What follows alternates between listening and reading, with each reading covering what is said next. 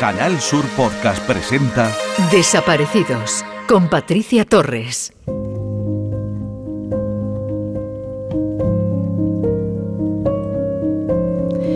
El 19 de octubre de 2011, la Conferencia General de la UNESCO se refirió a la radio como el medio de comunicación más dinámico, reactivo y atractivo que existe, que se adapta a los cambios y que ofrece nuevas formas de interacción y participación. La radio, esa fiel amiga que informa y acompaña, un medio potente, con mucho alcance, que llega a los lugares más recónditos del mundo. Además, desempeña un papel fundamental de comunicación en situaciones de especial relevancia, como la que tratamos aquí en Desaparecidos. La radio pasa a ser el altavoz de aquellos familiares que sufren el drama de una desaparición. ¿Quién sabe si alguna persona que esté escuchando ahora mismo este espacio y que se encuentre desorientado, perdido, desaparecido, podamos ayudarle a que vuelva a casa con los suyos, tras escuchar, por ejemplo, la llamada desesperada de su ser querido. O puede ser esa persona que nos escuche la que pueda aportar esa pista definitiva que ayude a algún familiar de un desaparecido o desaparecida a reabrir el caso o a cerrar ese capítulo que lleva días, meses e incluso años sin resolverse. Todo es posible. Esa es la magia de la radio. Bienvenidos a Desaparecidos. Alerta Desaparecidos. Rafael Muriel García, de 57 años, desaparece el 1 de septiembre del 2016 en Adamuz, en Córdoba. Vestía pantalón vaquero y camiseta blanca. Fue visto por última vez en la zona de Los Morales y en la franja baja de la Sierra de Córdoba. Si tiene alguna información sobre Rafael, póngase en contacto con la Policía Nacional al 091, Guardia Civil 062 o al 112. En Canal Sur Podcast Desaparecidos con Patricia Torres.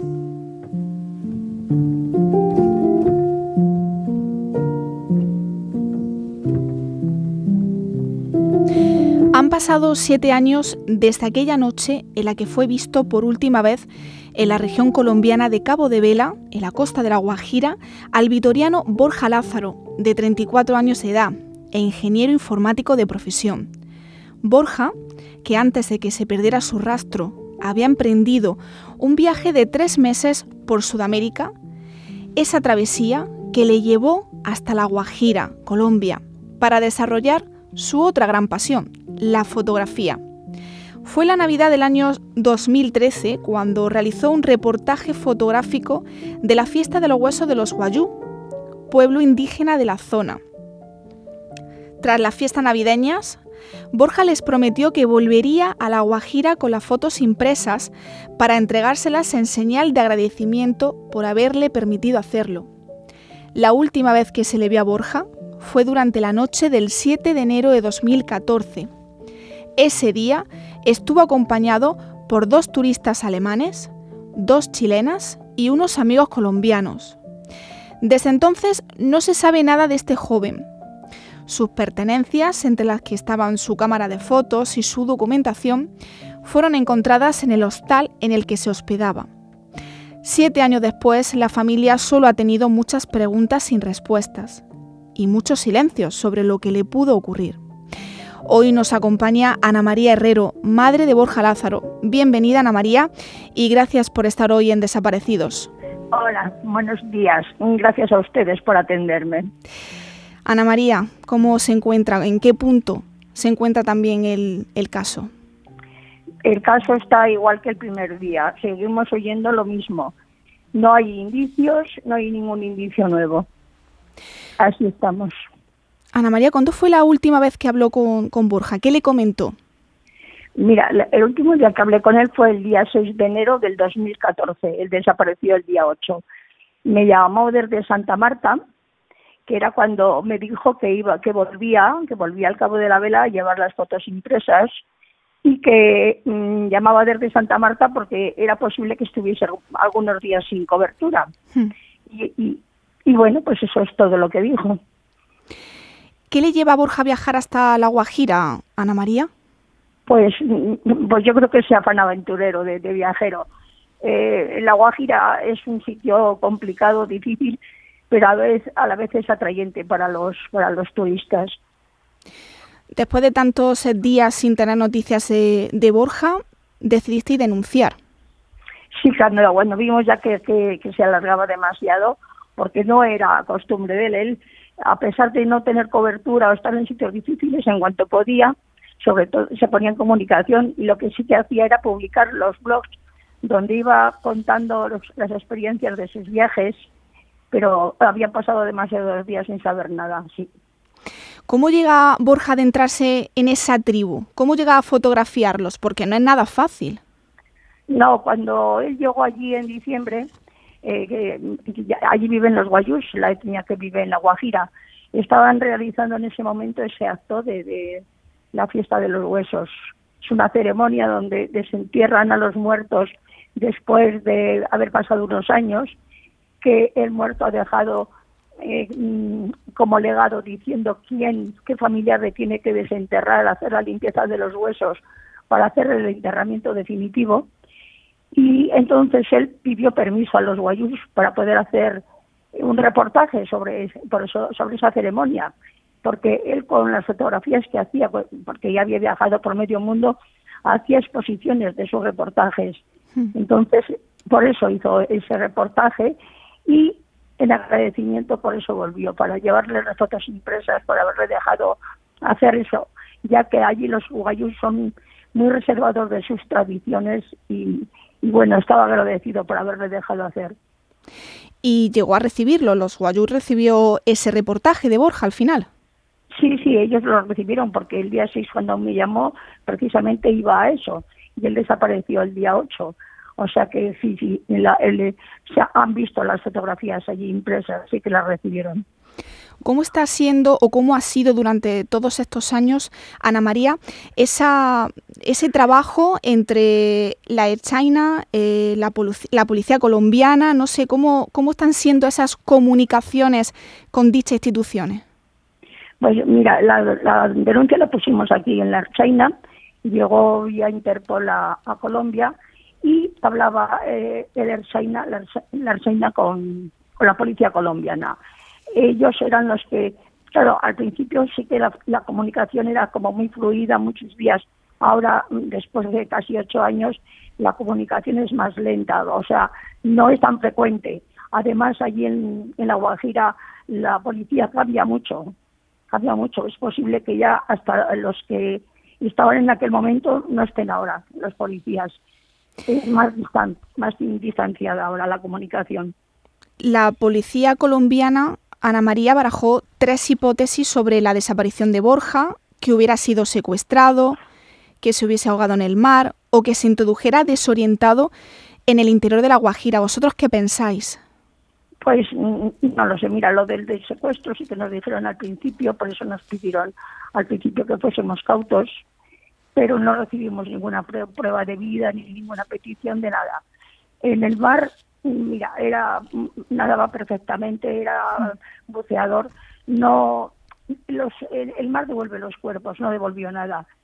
Pero es en el desierto, no lo sé, sí que estuvieron buscándole los primeros días con un helicóptero, pero aquellos mm, un terreno muy difícil. No sabemos, no sabemos lo que pudo pasar.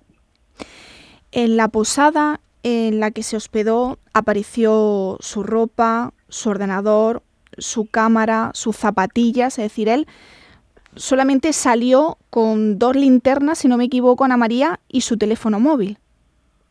Sí, pero ¿sabes qué pasa? Que allí no hay rastreo de móviles, bueno, allí no hay ni luz, allí tienen la luz por general, bueno, en aquel momento, por lo menos con generadores eléctricos, o sea que es muy difícil rastrear allí nada.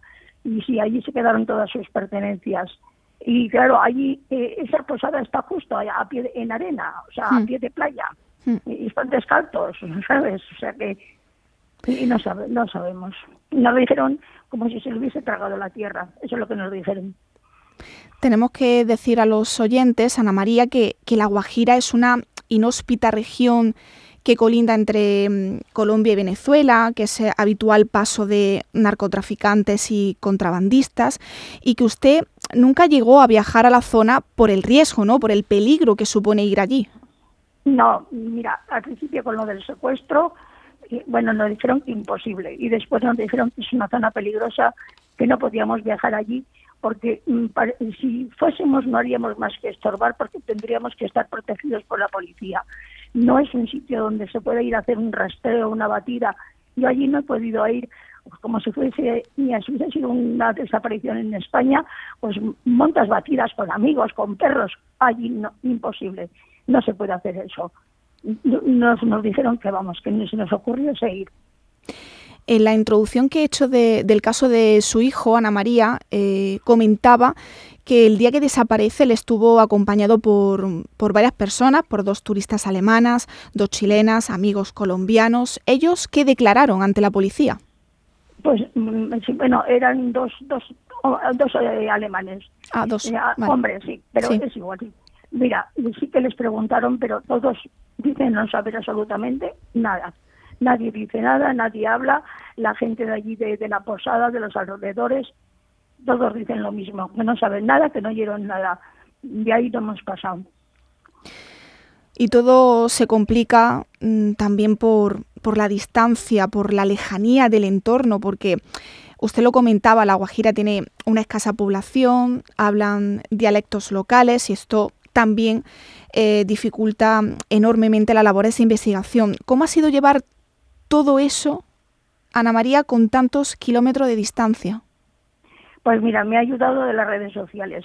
En el primer momento lo que hice fue escribir, escribir a todas las ONGs que trabajan en Colombia, que trabajan por allí pidiendo ayuda. O sea, es, es lo primero que hice.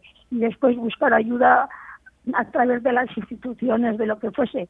Digamos que el ordenador y las redes sociales han sido mi ayuda, porque en la distancia sí no es muy difícil.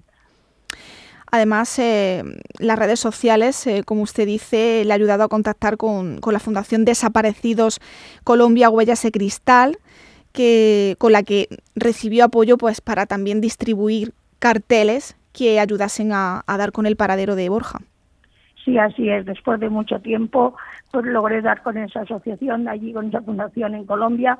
Ellos difunden también los carteles, me ponen en contacto con otras organizaciones que buscan, porque además, mira, Colombia es un país muy difícil donde hay muchísimos desaparecidos, sobre todo en, la época del conflicto armado, y, hay muchas más mm, eh, organizaciones que se dedican a buscar restos de esos desaparecidos entonces, en eso eh, hemos logrado avanzar, digamos. Desde la desaparición de Borja habéis eh, llevado a cabo muchísimas iniciativas, habéis mantenido, usted ya lo indicaba, encuentros con distintos cargos institucionales, habéis acudido al Parlamento Europeo, incluso tuvo una audiencia con el rey Felipe VI. ¿Cómo fue ese encuentro? ¿Qué le dijo Ana María?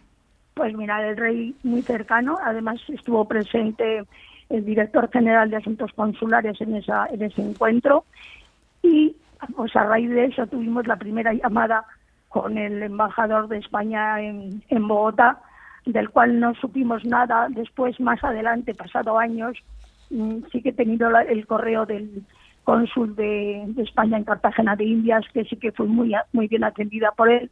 Lo que pasa que los desaparecidos de larga duración, ¿sabes lo que tenemos? que la gente mm, cambia de destino, cambian de mm. cargos. Mm, entonces este, este cónsul de Cartagena cambió de destino y bueno, pues se despidió amablemente, pero hubo que buscar otra ayuda. Después he logrado tener el contacto ahora con el cónsul general de España en, Bogotá, que es con el que tengo ahora contacto, y de vez en cuando si le escribo preguntando, y bueno, pues me dice siempre lo mismo, que no se olvidan de Borja, pero que no hay no hay ninguna, ningún indicio nuevo. Hace poco leía unas declaraciones de usted, Ana María, que decía, vivo para buscar, buscar y buscar la forma de que no se olvide de Borja. Eso es. Mira, aquí en, en, Vitoria hemos hecho concentraciones todos los años, sus amigos hacen conciertos. Es la forma de, que, de hacer que no se olvide que Borja está desaparecido. Sí que tenemos aquí la ayuda también de la institución más cercana del ayuntamiento, que mira la, que hicimos una exposición precisamente con las fotografías que hizo Borja, el ayuntamiento me ayudó y se hizo aquí una bonita exposición. Entonces es procurar que no se olvide, pero es, que aquí sí que le recuerdan lo que nosotros queremos es que no se olviden en Colombia. Y sobre todo también, Ana María, solicitar refuerzos en la búsqueda, ¿no? Claro, claro, eso es que no se olviden y que las instituciones españolas que viven en Colombia que sigan recordando que hay un español desaparecido para que sigan ellos digamos están o sea teniendo contactos con la policía colombiana para que no dejen de buscarle. Todavía duerme Ana María cerca de, ese teléfono no con esa espera esa llamada claro eso es porque fíjate si hay una llamada por la noche con la diferencia horaria claro. ese es el problema que hay con esto entonces desde, desde que pusimos la denuncia, mi teléfono está en la almohada todas las noches, por si acaso, por si acaso. ¿Usted cree, Ana María, que hay personas que saben lo que le pudo pasar a Borja y que callan por miedo? Allí la gente no habla porque tiene miedo. Es muy difícil que vayan a la policía. Tienen miedo, pero yo siempre digo que, que sí, que, lo, que alguien allí en la, en la posada tiene que saber lo que pasó, seguramente y que ahora, ahora después de pasar tantos años, pues si no se atreven a ir a la policía, pues eso, que a, a través de un periódico, de una televisión, de un sacerdote, lo que digan, que digan qué pasó, porque es que tenemos que saber. Su otro hijo, Ana María, ¿cómo ha llevado la desaparición de su hermano? Pues el hombre también lo siente, mi otro hijo también lo siente. Claro. Lo que pasa es que estoy llevando yo más la carga, porque lógicamente pues, eh, mi hijo tiene dos niñas pequeñas, mm. trabajo, está más ocupado, pero hombre, él también ha estado pendiente, también eh, acude a todos los actos, me acompaña mm. cuando ha podido, ha hecho también entrevistas, pero vamos, mm, pago yo, soy yo la que más me ocupo por eso, porque entiendo que él tiene también otras obligaciones. El año pasado no se pudo hacer esa concentración que habéis eh, que realizáis habitualmente cada cada 8 cada 8 de enero. No sé si el próximo 8 de enero, eh, Ana María, ya tienen ustedes algo preparado, algo especial. Pues no lo sé, todavía no hemos pensado en nada, pero sí el año pasado con la pandemia creímos que era, no era procedente porque, a ver, mm, no podíamos estar, digamos, había que tener eh, distancias. Si, si en Vitoria, mira, el 8 de enero es mi próximo a las Navidades, ¿no? En hmm. Vitoria se habían prohibido todos los actos de la Navidad, la pista de hielo, las cabalgatas, ¿cómo íbamos a hacer nosotros algo también así, no? Pues no lo hicimos. La verdad es que pues me valí de las redes sociales para difundirlo, porque al fin y al cabo pues lo que queremos es que llegue a Colombia. Y este año pues pensamos que algo habrá que hacer. La verdad es que también nos ponemos de acuerdo con los amigos de Borja, que mm. ellos tampoco se olvidan, mm. y ya digo que ellos también se organizan conciertos en esa fecha, lo que sea, lo hablaremos, hablaremos a ver qué podemos hacer este año. A ver, mm, les digo que nosotros el año pasado, a pesar de no poder hacerlo, lo difundimos todo lo que pudimos y sobre todo en Colombia, que hice yo una entrevista mm. con Radio Nacional Colombia ¿eh? a las dos de la mañana, pues claro, el, cambio horario, y, y claro, esa entrevista fue oída ahí en Colombia, eso es lo importante. Ana María, para terminar, a mí me gustaría que, que usted lanzase un mensaje un llamamiento a quien quiera, que alguien que nos esté escuchando, que pueda aportar alguna pista, pues para esclarecer qué le pasó a Borja. Aquí tiene los micrófonos de Canal Sur Radio para lo que quiera. Pues mira, aquí en España viven muchos colombianos. Puede ser que alguien pues tenga familia en La Guajira o a través de algún familiar igual escuchó a, qué, pasó en aquel día. Pues eso es lo que pido, que no tengan miedo, que ha pasado mucho tiempo ya. Por favor, si alguien lo diga, si alguien, sabe algo, que lo digan. ¿eh? Nos haría un favor que ya llevamos ocho años esperando y saber, saber lo que pasó porque alguien lo tiene que saber. Si alguien nos está escuchando, es la forma de que nos pueden ayudar. Pues ojalá, Ana María, llegue ese mensaje hasta La Guajira, hasta Colombia, si nos están escuchando. Muchas gracias por haber estado hoy con nosotros. Le mando a Ana María un abrazo enorme y mucho ánimo. Pues muchas gracias, porque ustedes los, los medios de comunicación son muy importantes, ¿eh? porque nunca sabemos a dónde llegan. ¿eh? Es una forma de difundir los casos de los desaparecidos, que tenemos tanta necesidad de que no se olviden. Pues aquí seguiremos trabajando, Ana María. Muchas gracias, un saludo. Gracias a ustedes. En Canal Sur Podcast Desaparecidos con Patricia Torres. Alerta desaparecidos. Lorenzo Sousa Romero, de 64 años, desaparece el 3 de septiembre del 2019 en Minas de Río Tinto, en Huelva. Mide 1,75 y pesa 60 kilos. Tiene el pelo canoso largo y ojos marrones. Vestía pantalón azul y camisa de algodón de manga corta azul. Suele usar zapatillas de deporte. Si tiene alguna información sobre Lorenzo, póngase en contacto con la Policía Nacional al 091, Guardia Civil 062 o al 112.